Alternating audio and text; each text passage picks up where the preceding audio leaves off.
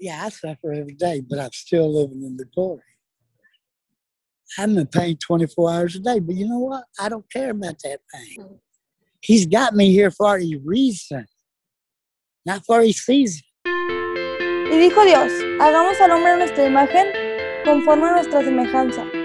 Hola, somos Mariana Gortázar y Ana Dávila, y a través de In His Likeness vamos a regresar al origen para descubrir quiénes somos, para qué estamos aquí y así poder transformar nuestra mirada a una mirada de amor. Te invitamos a compartir esta mirada. Today, on this episode of In His Likeness, we are joined by a very, very special guest. Papa Rick, would you like to introduce yourself? My name's Ricky Halls. Uh, everybody calls me Papa Rick because they come to me when they want food, they come to me when they want doctoring, and whatever else they may need, clothing, whatever. I always try to have something around for them to take and live in a likeness. You know, live the good Lord, live the life of the good Lord, tries to provide for us. Mm-hmm. A lot of us fall short. I've fallen short a lot in my life, but I've learned that following his steps is the best way to go. Help people when you can. Try to make them understand about the good Lord's words, about his image. Each of us, every one of us, have got some kind of image of him in them. That's the one thing he guarantees us. He says, Love thy neighbor as I love thyself. That's what you got to realize a lot of people don't care about each other, they care about only themselves. He says, treat on to others as you would have them treat you. Not as they treat you, but as you would have them treat you. That's the main thing that a lot of people don't understand. He want, he tells you straight out of the book, please do as I do, not as that Satan. Mm-hmm. Yes. Would you like to meet my, my partner? Her name is Mariana. She's yes. from Mexico. She's going to introduce herself as well. Hi, Rick. I'm, I'm Mariana. I'm from Mexico. Sorry for my, my English. It's a little bit rusty, but it's an, That's honor, okay. it's an honor to have you here.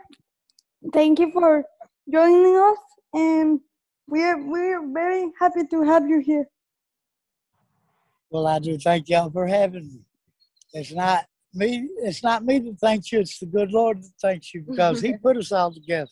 Yes, He really. He keeps us. He puts us all in each other's lives for a reason, and that reason is to spread His word, to show everybody that everybody out here is in His likeness. Everybody out here, whether you're white, black, green, yellow, blue, it don't make a darn. Mm-hmm. You're here to do his wishes.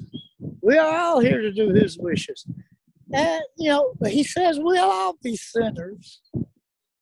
But as long as we know how to repent, and as long as we know how to accept him as our Lord and Savior, that's what counts with him. Try to live your best life. But always remember, you always won't fall short of the grace of God. But He is the most forgiving God there ever was. But He also says that revenge is mine, saith the Lord. That means if you repent, if you don't, if you repent and do not mean it, and do not really accept the fact that He is your Lord and Savior, then He's got wrath for you. Don't think you don't. Yes. I mean, uh, the good Lord is Him. I mean, He He. What can I say? He is the Almighty. Rick, would you like to tell us a little bit about your background, who you are, where you're from? Okay, I am Ricky Hulse. I'm actually from right here in South Dallas. Uh-huh. I was uh-huh. born and raised 10 blocks from here. Wow. I have went, I've done military. I was a medic in the military. I was an emergency medical technician before I went into the military. Mm-hmm. I have was a, a, health care provider uh, up until about four years ago when I had a disagreement with my boss and we decided we couldn't work with each other So, you know, I don't hold that against her. I, you know, it's just uh, people are not going to see eye to eye on everything. Mhm.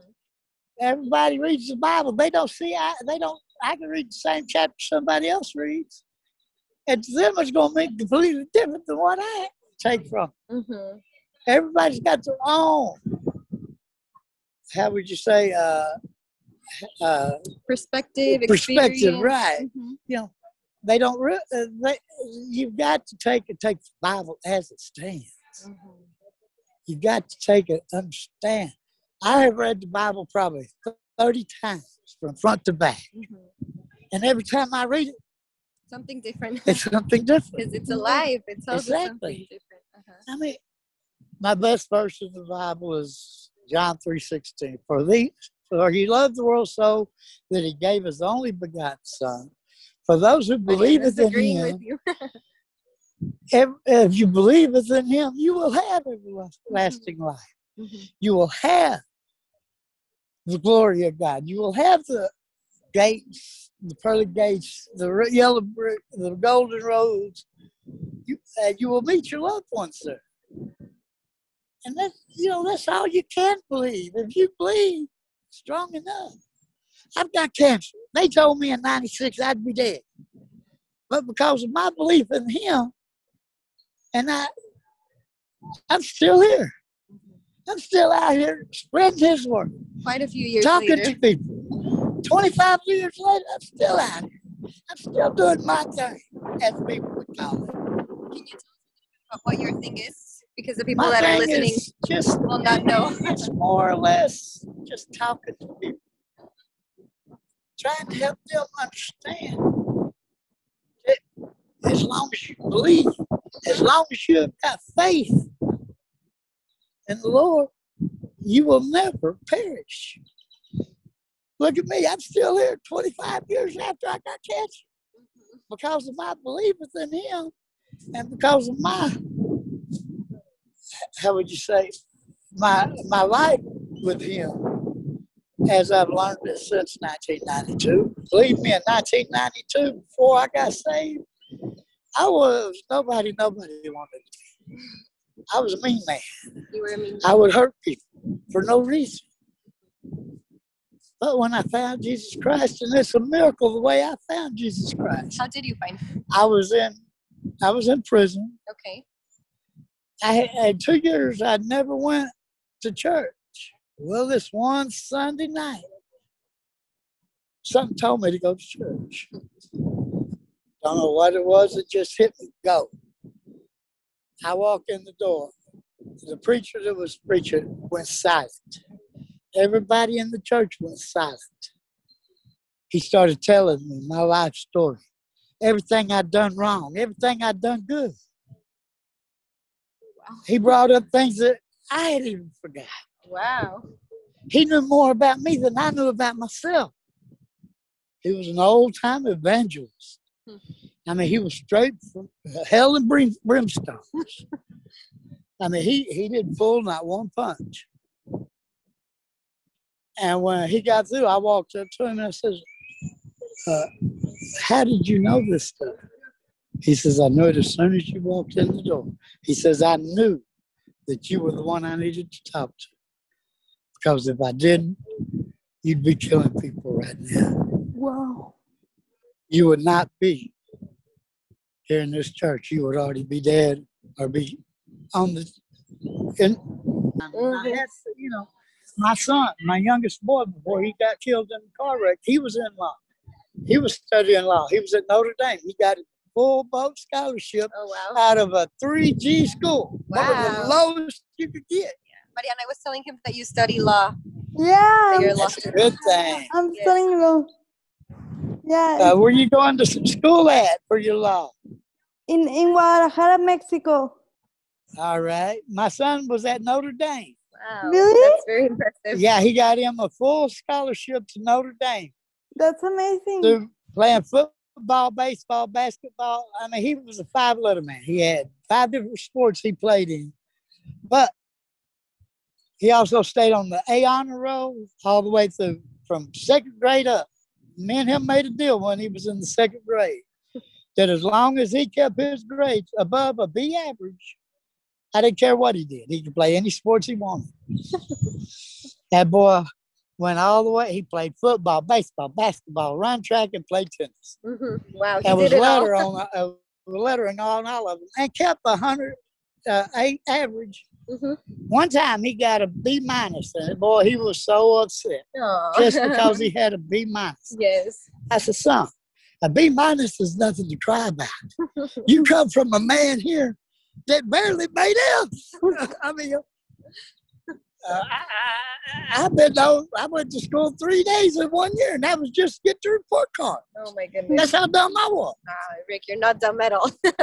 you are not I, dumb went, at I, all. I did go back. I got my GED. I got my college. I Uh-huh. got my emergency medical techs degree. I was 21 hours away from getting my paramedics degree when I got caught up in the money situation. Mm. Oh yes, you were saying you got money hungry. I'm sorry. Yes, ma'am. I got money hungry. I, I, I was a chemist. I knew about drugs. I knew how to take one drug and make another drug out of it. Yeah, I got to manufacturing methamphetamines. Please believe me, never get involved. Never, because it's costed me 26 years of my life in prison. I lost time with my kids. I lost time with people out in the world. Because when I was in there, I stayed in solitary confinement. I was by myself in a room, six by six. Nobody else there. Nobody to talk to because of my my greed, my idiocy. A lot of people want to bring and blame everything on everything else. No, if you go to prison, if you do dumb stuff, you can't blame nobody but yourself. I don't blame nobody. Every day of my life has been a learning experience. From the 26 years in prison to being out here on these streets to meeting. Everybody asks me, well, why do you stay out here? I stay out here because of one reason. Because every day I wake up and the first thing I ask him is show me what to do today. What you want me to do today, not what anybody else wants. Show me what you want me to do today. I may take and get on my bicycle and I may ride 30 miles to another camp just to talk to them. And I don't know where I'm going when I leave. I just take Holy off riding. Spirit, take me. Show me I just way. take it, take off riding. The next thing I know, I end up LBJ and Central, Uh-huh. uh, Ray Hubbard, White Rock. You never know where I'm going. You're gonna see me at, Mhm. But it ain't because that's where I want to be. It's because that's where He sent me. And when I say He, I only talk about one man because there's only one man in this life that's my boss, and that's that man up there. He tells me where to go. He tells me what to do. He tells me he brings people into my life. And there's got to be a reason why he does it. It's kind of like the question I asked you: How you, Rick, think you are made in God's image and likeness? To talk to people, to help them understand, to help them realize that some of the things they're doing is not worth it. They are in God's image. Everybody's in God's image. We got to take and learn more about Him and stop learning about books, other people, what they're doing. That's not it. Learn about Him. Learn about what's in that book. And I don't care if you were, were reading Gideon, King James, whatever, whatever, Muslim book, whatever. The Quran. If you actually look at the Quran, it's saying the same thing that the King James and that the Gideon are saying. It's just in different chapters and in different languages. I have read the Quran front to back. King James, Gideon.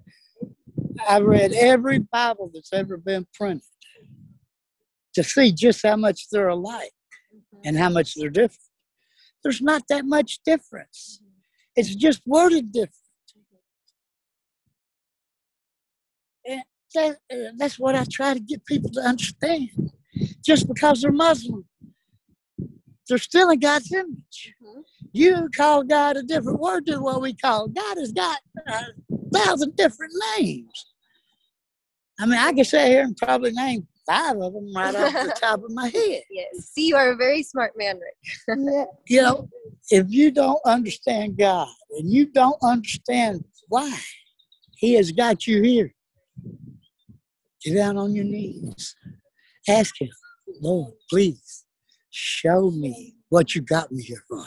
He hadn't showed me yet, but I know every day He sends different people into my life for me to talk to and for them to, I listen to their stories and then I tell them my story because I don't want nobody to end up doing what I did. I'd hate to see anybody go to prison for 26 years. I don't even like to see them go to jail for one night.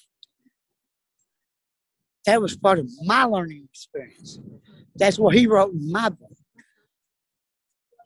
And you get to share that with everyone. That's right. We've been here at a campsite for several days now, and it's been really great to see just a lot of different people coming to, to Papa Rick for different needs. He offers them some medical support, he offers them food, he offers them firewood. Recently, there was a big snowstorm here in Texas, and, and Rick was able to offer some logs, right? You were sharing that I cut up five big old pine trees over a hundred foot tall and sent it to twelve different uh, campsites around this area, just so they'd have firewood to keep themselves warm.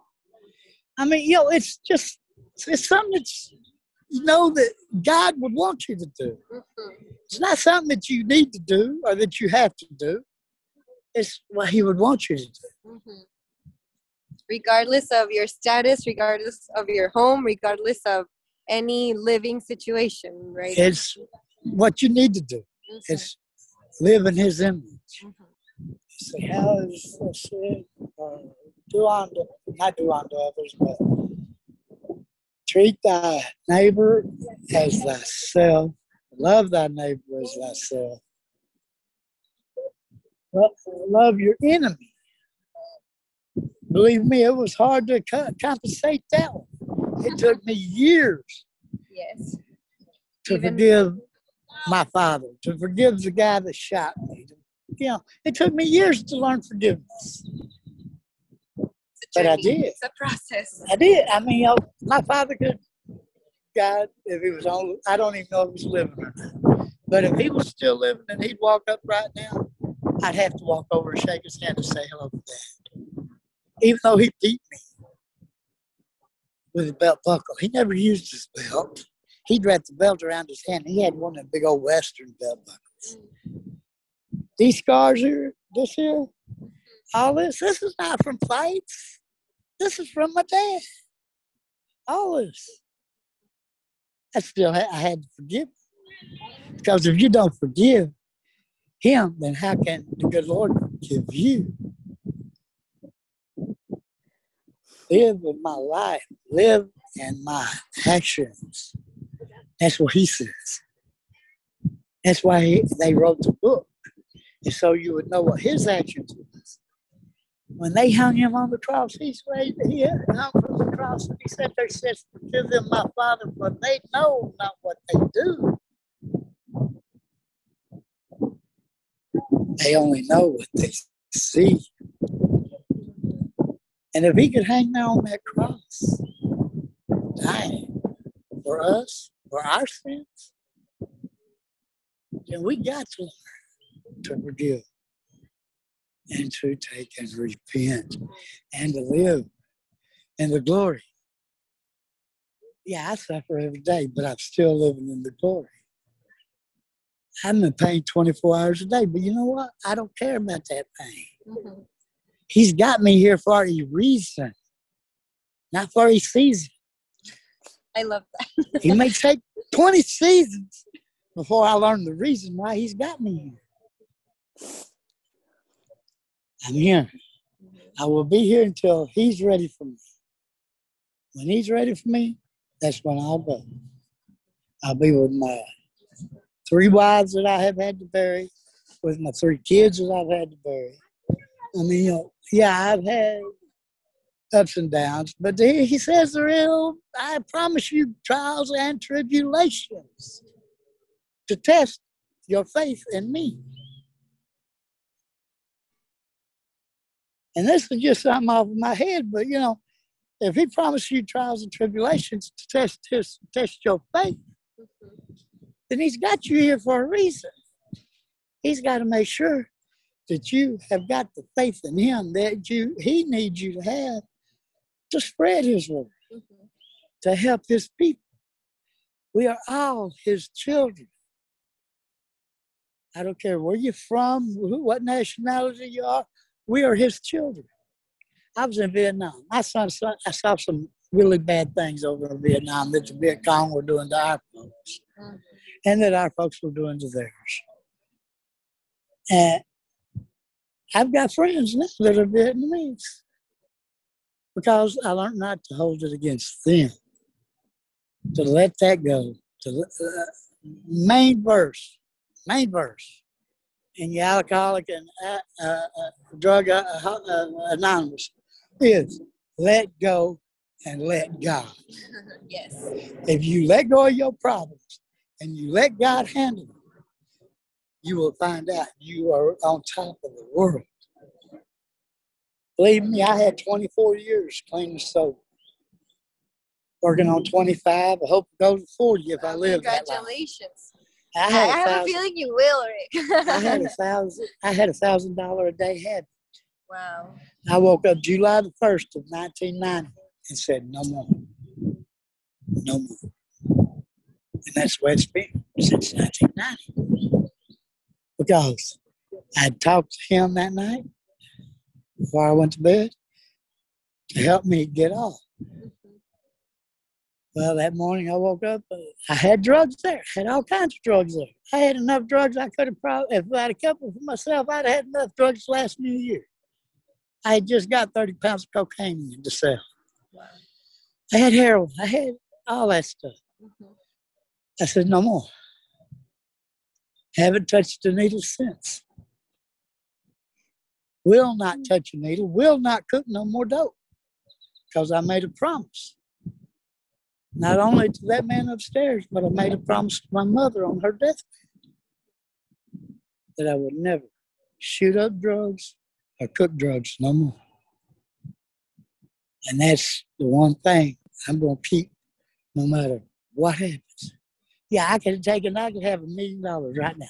I don't have to be living in a tent. I could take it, go back to cooking dope, and I could be in a house. I mean, a mansion if I wanted it. In two years, I paid for a place on Malibu Beach, California. Mhm. Right on the beach. I walk out my back door and I'm right there on the beach. Paid for it in less than two years. Mhm. A $150,000 home. I was 16, my wife was 13. We paid for the house in two years Wow. because of what I was making on drugs. Mhm. But I can't do that. Because it hurts other people. It hurts well. other people. Mhm.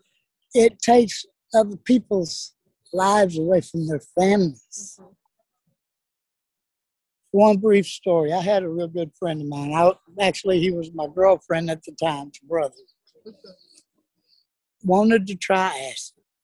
I was dealing a lot in purple microdot acid back then. I gave him one fourth of a tablet. He leaves, says he's going home. Next thing we know, his parents are knocking on my door. He done jumped off the top of the Southland Life building downtown. Nine stories head first. That hurt. His family, the only one that has not forgave me for that out of his family, is a sister, the one that told me to give him the drug. They said, "Oh, go ahead. He won't kill. It won't hurt him." But yeah, she's the only one that has not forgiven me. The mom has forgave me. The daddy has forgave me. The other brothers and sisters, and I try anything and everything I can to make my amends to this one. Because yes, I hurt her brother. I gave him the drug, and I knew better. I told myself no. But because of her hoaxes and his hoaxes and them wanting, I did it against my better judgment. I wish now I'd known what I know now, because it would have never happened. that poor boy's life would have never been took from him like that. And yes, that's my fault. Because I was the one dealing the drugs. I was the one making the drugs. And I was that gave to. I wake up with nightmares. I wake up in cold sweats just thinking about the people I've hurt in my lifetime. The drugs I've sold, the drugs I've made. Believe me, if I had, I, I wouldn't say I'd change anything in my life, but I would do a whole lot of things different. You, were talking about forgiveness right now, and I think sometimes one of the hardest things is, is forgiving ourselves. You know, others can forgive us, we can forgive others, but when it comes to us really forgiving ourselves, Well, it's I've done a whole lot. I've done a whole lot of bad. I believe the good Lord has forgave me. I believe other people have forgave me because I've seen it. I've talked. As far as me believing, me be, being able to forgive myself, I can't do that because if I forgive myself, then I'll go right back out there and make the same mistakes. I'll do that same crap that I did that cost these people their lives or their loved ones. I got to keep this in my heart to keep me from backsliding and doing the things I don't need to be doing, but doing the things I do need. I think there's a, a difference in forgiving and forgetting and forgiving and learning from it. Yeah. So I think you've done more of the second one. You Yeah. are you've learned, I, I can tell. I've learned a lot about the forgiving act. I mean, I go, the last guy that busted my head open. I seen him two days later after he got out of the hospital. I had him down in my camp drinking coffee with me. Wasn't no ill feelings. Because, excuse my language, both of you young ladies, mm. but stuff happens. And that's to put it as nicely as I can. Everybody else would say S-H-I-T, but, you know, I'm trying to be nice. That's nice, Rick. Thank you. it is a part. Yes, I have not completely forgiven myself yet for some of the things I've done. But that's because I know if I ever, ever take it just to say, you know what, it don't matter no more. Then that's when I'm going to go right back out there doing the same bad stuff that I used to do. At one time, I was the type of person that if I was walking down this side of the street and you was walking down the other side, if you just look over at me like that, not really, just just look, Mhm. I'd go over there and jump on. Oh my goodness. I got 100 assault cases in one year. Rick. That's the kind of chip I had on my shoulders. I thought everybody was out to get me. When come to find out, they wasn't out to get me. I was out to get me. I was the one that was doing the bad. They wasn't. It was me. And if I ever take and I let myself just let myself go, I don't know what I'd do. That's the reason why I got to be in that book every night. I got to talk to my Lord every night, talk to Him every morning. Because if I don't, there's no telling what I might do. I've done some really, really disgusting bad things. It's disgusting to me with my sick mind. And I mean, I've never, I have took lives. I can't say I haven't because I was in Vietnam. But I have never just killed somebody no reason. That's part I would not. And I was at that point on July the 1st, 1990. I done went out bought me a throwaway gun. I was supposed to go after some guys that owed me a whole lot of money. I mean, over $50,000.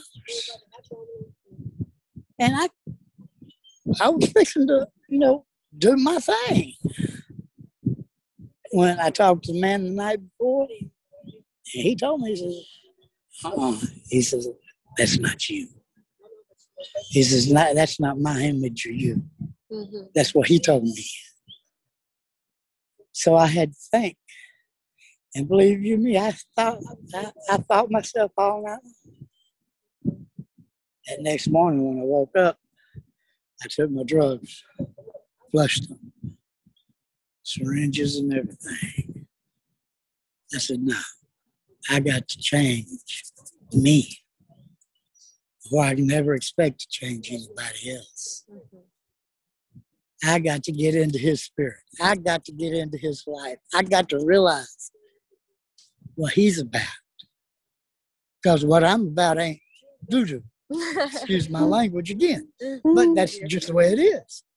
and you know, after we get to know him and his life, we can let him into ours, and he's the one that touches all that, like you were saying, that nastiness, that. He's the one Difficult. actually hmm had me instead of whooping somebody's butt, sitting down beside him and saying, Man, hmm come on, it's yeah, you want to kill me. I want you, you had me wanting to kill you.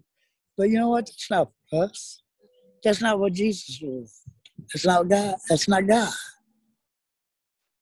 I can take my worst enemy now, the first guy, first guy ever, that ever shot me.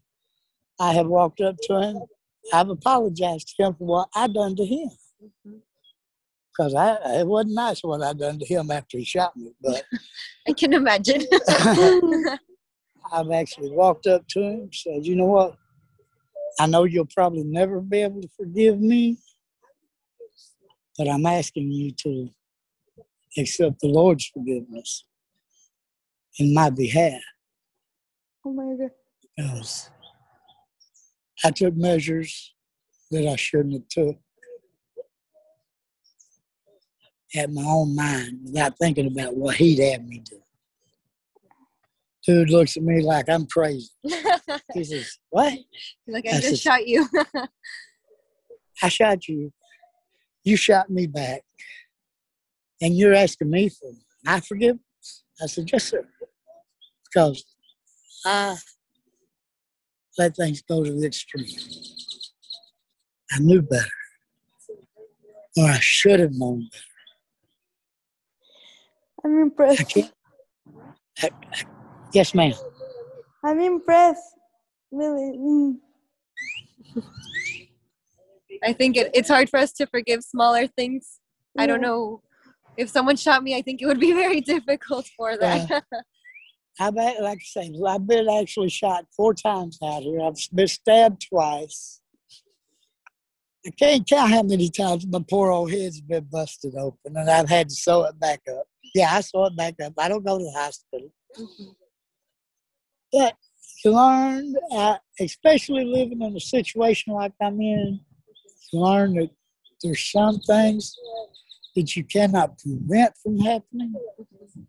The only thing you can do is look ahead of it, look at the good Lord saying, do what He would want you to do, not what you would want to do. You got to take yourself out of the equation Mhm. and think about Him. Mm-hmm. Think about what He done, mm-hmm. what He do. When they threw stones at Him, did He throw stones back? No. He said, "For I forgive you my sins." Mm-hmm. And Rick, in in the community you live in and the people you you're with all the time, how are you able to see God's image and likeness in them? I see it every day and people that come around. I see it in a lot of the people that's out here. Yeah, there's some out here that are still fighting, Mhm. as I would say, against what the good Lord means. But there's also people out here every day. I see people changing. Mhm. I see people realizing that if they ever want to get off these streets, they got to believe in one person. Not all these people that's talking about helping you out here. They got to believe in one person. And you'll never see him. You'll never meet him. But you know him. If you've ever walked into a church, you know him. They can get to know Him through us as well. Right. That's the reason why I am out here. Mhm. The good Lord's got me out here for a reason. Like I said, a reason, not a season. It may take a hundred seasons until I accomplish what He wants me to do. I'm going to be here. Everybody gonna have to keep looking at this ugly old face. We need you, Rick, and your life has a lot of value here. Uh, have to put up with me until he's ready for me to go. I've known you what for like three days, and you have already taught me a lot. You really have. Y'all, uh, actually, all of y'all have taught me a lot. Just with the way y'all come out here, with the way y'all take time to talk to us. Sixty percent of the people in this area, in this area, just this area alone, they pass us by and they stick their noses up like if we're trash. I don't hold that against them.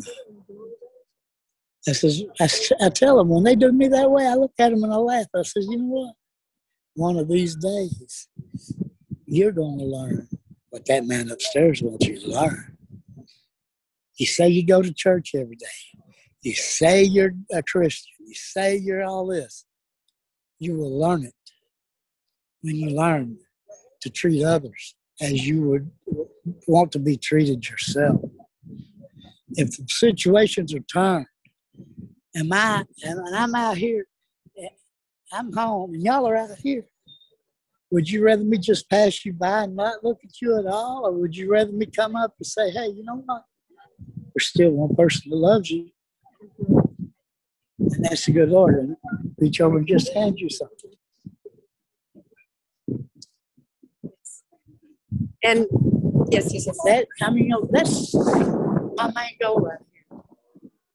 To see all these guys, girls, and everybody out here off the streets because they don't need to be out here. A lot of them are out here. They're young they're still dumb. They don't know about Christ. They don't know about the life.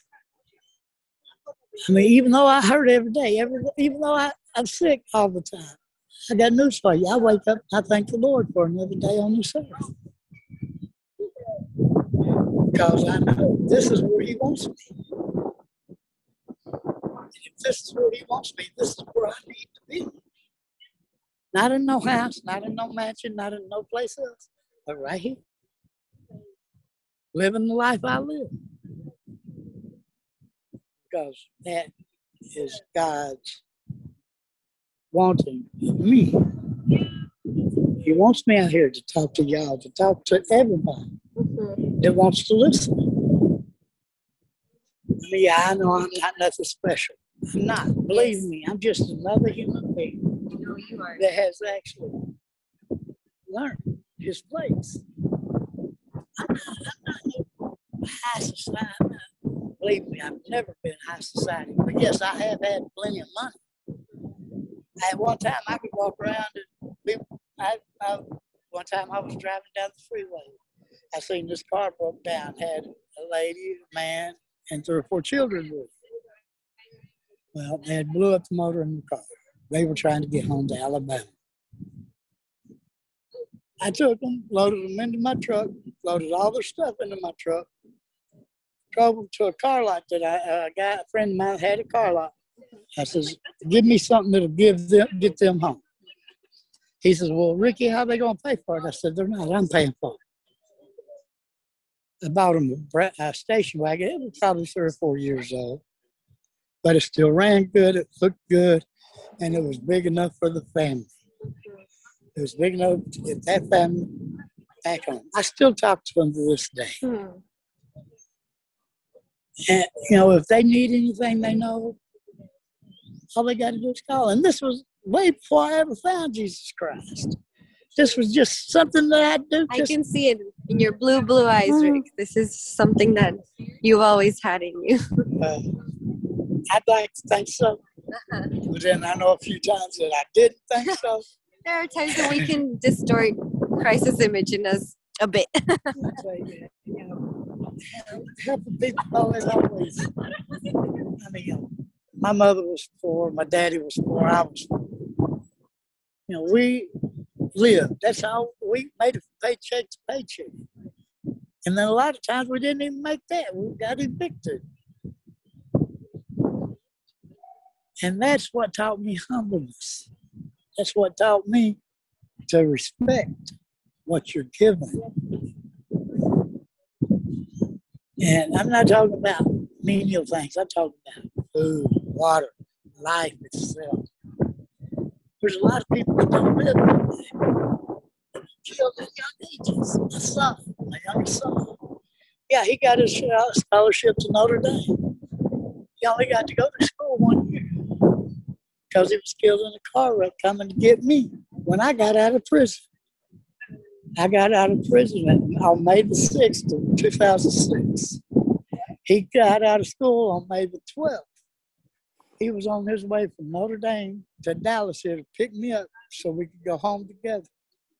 When he got killed in the car wreck, he had a blowout, flipped his truck, and killed himself. First thing the police say to me when I go up to claim the body, well, at least you got you can uh, respect this much. There was no drugs and alcohol involved. I looked at that officer. I said, "Let me tell you something. That boy hated drugs. He hated alcohol because he seen what it done to me and his mother. I know there was no drugs and alcohol. You can't tell me there was anything like that involved because I know that boy. And I picked his body up. I brought him back. I took him to Bowie. He's buried in our, our cemetery up there on our property. Property that if I ever get my money, I will take and I will go back to because I've got to fix up the house now because I was gone for over 20 years. You know, the house needs some work done. Until I can get that done, I got to live like this. But when I get my Social Security started, hopefully I get these stimulus checks, and hopefully I get this lawsuit settlement for my mesothelioma cancer. Then I'm going home, fixing up my house, and I'm going to fish for the rest of my life. Yes, Rick. And like I told you the other day, I want to see you in heaven. Heaven's gonna be boring if you're not there with Yeah. us. I can't actually say that I'm going there because don't none of us really know. Like I say, I've done a lot of Let's- bad let's in work my for it. life. Let's work. I, that's what I, I mean. No matter what, I know no matter what I do, He's gonna make up for the sins that I committed in my life. but he still I loves you. just hope You're and I pray loved. and I know that He's a forgiving God. I Yeah. just hope, and pray that He can find it in His heart to forgive some of the things I did and let me in them pretty gates to where I know my mother is. I know three of my ex, well, three of my wives that were not looking up to me. I know they're all up there, and I know they're all looking down at me and laughing. Says, "Uh-huh, look at that fool down there." But you know what?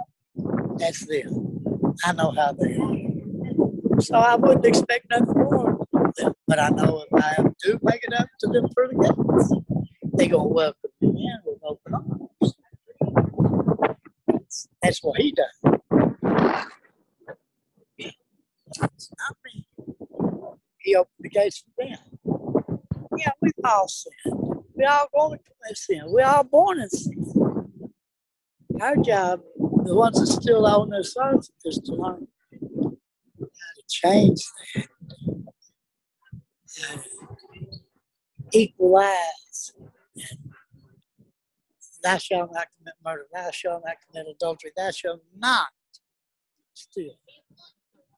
That's the three main things we live by out here. And even though it happens, God forgive God forbid it happens. The reason why I camp right here because the woods right there. Every year for seven years, we found a woman raped and killed right there in the woods. And I, since I've been camping out here, it has not happened. Because if I hear one a lady holler, I'm out and I'm looking and I spot it. I've saved a girl from getting raped right over there amongst them trees. Yeah, I got my head busted open, so what? That's what I was supposed to do. I'm not a protector, um, and I'm not a very good provider, else I'd be in a lot better shape than I am. But I'm here for whoever needs me.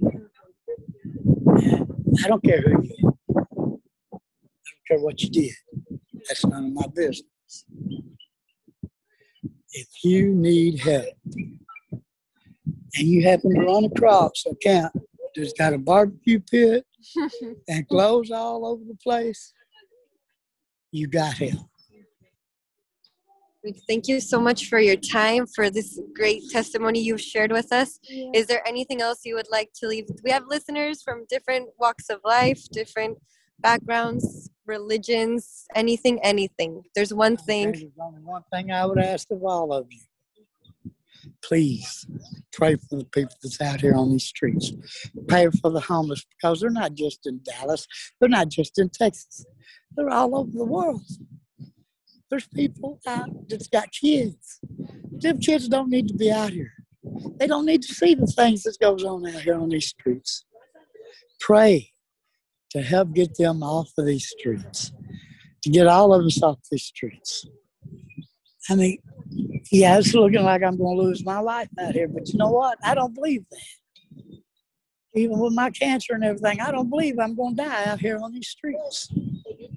I'm going to die wherever I'm at that He wants me to die. I'm hoping it's in the house. I'm hoping I get buried out there in my property. And I'm sure I will because that's part of my will. It's already paid for. To get these people off these streets, he'd be a backward. Nobody be out. But I, you know, one person. I do the best I can. I've helped people get housing. I've helped people get their checks started. I've helped, you know, in numerous ways. But it takes more than one person. It takes people with an organization, people that are out here that care about us, that care about the people out on these streets. That's the only way we're going to get these people off these streets and into housing. And away from the drugs, away from alcohol, away from the people that's hurt. We got to step up and be heard. That's how come I go to city council meetings about the homeless. 2017, this town, this town, Dallas, Texas, was awarded $2.7 million to get the homeless off the streets. Guess where that money's at? It's still in the bank, has never been touched. There has been no starts or anything to help the homeless. There's been no progress, products in progress. There has been no products completed to help the homeless. The money was there for the homeless. The money was issued for the homeless. Ain't nobody out here been helped. Make these people understand that money is for them to get off the streets, not for them to load their pockets with. I mean, ain't nobody took the money. The money's all still there, interest and everything. But they're just sitting on it. Instead of building apartments, instead of building houses, instead of getting these people off the streets, they're just letting the money sit there. No, get it out here. Get it to work it. Save some lives. God forgive my wife Brenda. I lost her out here. 2019, April the 11th, 1:45 a.m. in the morning. She died. That's when this became more than just a dream to me. This is something I have to get done because this is what she wanted. She wanted a safe haven from all the, I want to say riffraff, but that's not exactly the word I need to use. From all the danger, put it that way, from all the danger that's out here. And there's danger from every way, not just people, but sicknesses, COVID. I mean, you know, we got, there's all things killing people. Get these people off the streets. Get them the medical attention they need. And that's what I pray for every day. And that's what I'd like for y'all to help me. Of course, you can count on that. You really can. Mariana, is there anything else you would like to say to You, Rick? you left me speechless, Rick. You're amazing. Thank you for sharing your story. Really, it will, Sweetheart, it ain't my story. It's a lot of people's out here story. it will Just touch a lot of my people will not mind. stand up and talk. It really Amen. touched my heart. You are amazing. I will pray for you and your loved ones. And and thank you for being a living testimony of, of Christ. You are really, really amazing. Thank you. No, ma'am, I'm not amazing. He is. Please. He is. I give him all the credit for anything that I can achieve, that I can pull off, whether I had to do it by nook and cranny or whatever. I give him all the credit because I wouldn't be able to do it if it wasn't for him. ¿Tú cómo crees que fuiste creado o creada a imagen y semejanza de Dios?